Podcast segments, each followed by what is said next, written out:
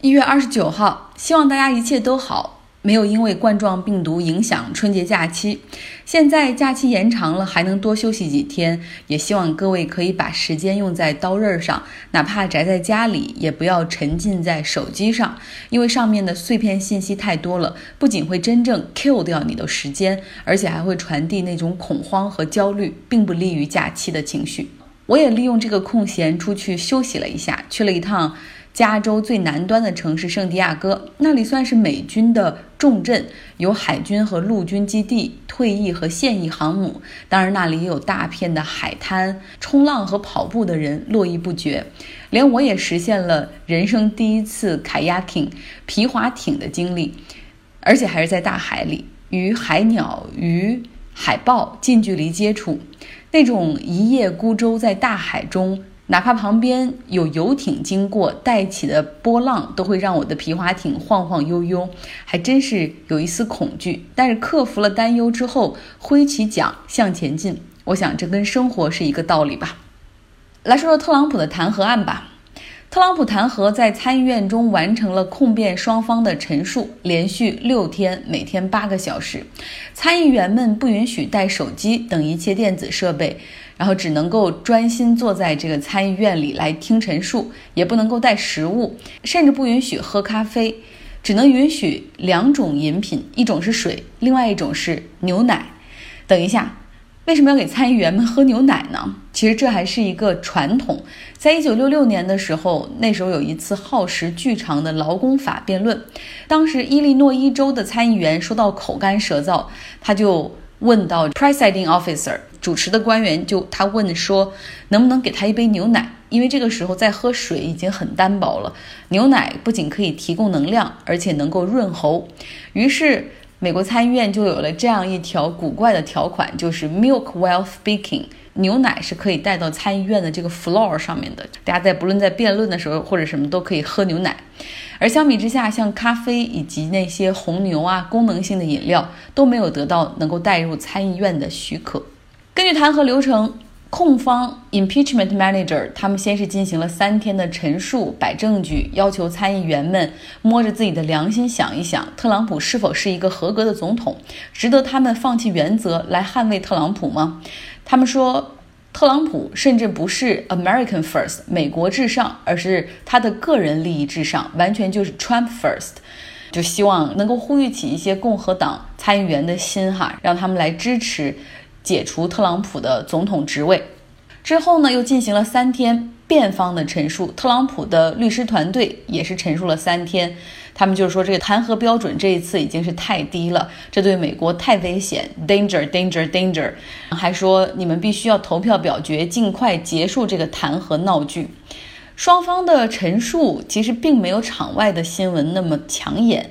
场外新闻，特朗普的私人律师朱利安尼，他的同伙不是已经被捕了吗？那个 Levi Panas，他呢？还拿出了自己之前与特朗普参与参加活动的时候偷录的特朗普的录音和视频，证明总统从头到尾都知道乌克兰的情况，而且他下令说可以开掉那个阻拦朱利安尼掺和乌克兰事件的那个女大使，但是因为。这个朱利安尼的这个同伙 l i v i Panas，他自己就没有太多公信力，有点像江湖上的赚信息钱的那种混子和骗子，所以他们的这个信息反正引起了一些关注，但很多人质疑他们的 credibility。除此之外呢，还有一个重磅炸弹，就是前美国国家安全顾问博尔顿，他跟特朗普共事了两年多的时间。他愿意前来作证。《纽约时报》甚至提前公布了拿到博尔顿新书的部分章节。博尔顿说，特朗普之前给他下令冻结乌克兰的军事援助，直到他们调查拜登儿子。然后他表示，他对此表示很气愤。那究竟博尔顿能不能够来国会作证呢？对于特朗普来说，这是他希望极力避免的，这也会是一个定时炸弹。根据日程，接下来的两天。周三、周四，美国时间会是问答时间，参议员们会把问题写好，交给 presiding officer 大法官罗伯茨，然后来帮助双方提问。到周五的时候，参议院可能会进行一次投票，决定是否传唤新的证人。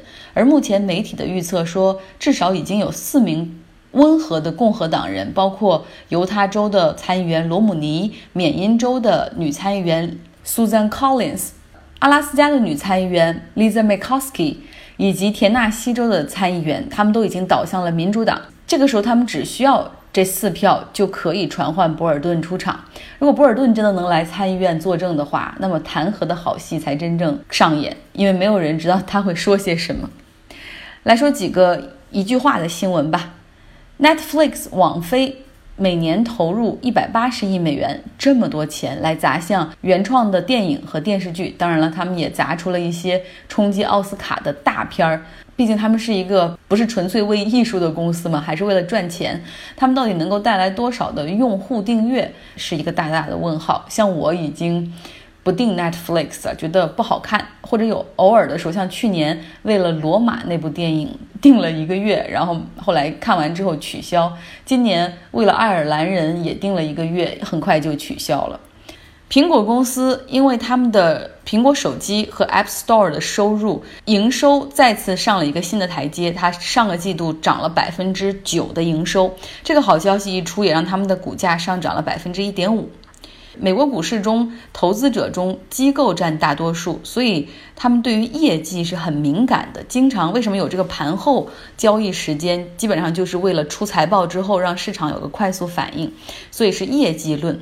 那么那个除了口罩、空气净化器的那个大公司三 M，他们眼下其实对于这个冠状病毒的疫情，对于他们来说是好事儿，因为他们的产品已经脱销了，口罩供不应求。但是呢，这家公司的股价还是下跌了百分之五，就是因为上个季度的盈利不及预期。试想一下，如果它是一个在 A 股上市的公司的话，那么会成为各路炒家题材股必选，估计连涨。五个交易日不成问题。那么跟题材不看业绩，这就是国内的投资环境。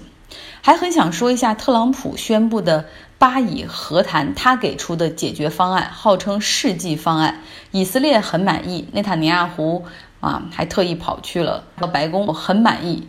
巴勒斯坦呢方面则是拒绝接受。明天来具体说这个世纪方案中都给出了哪些条款，以及各方的反应。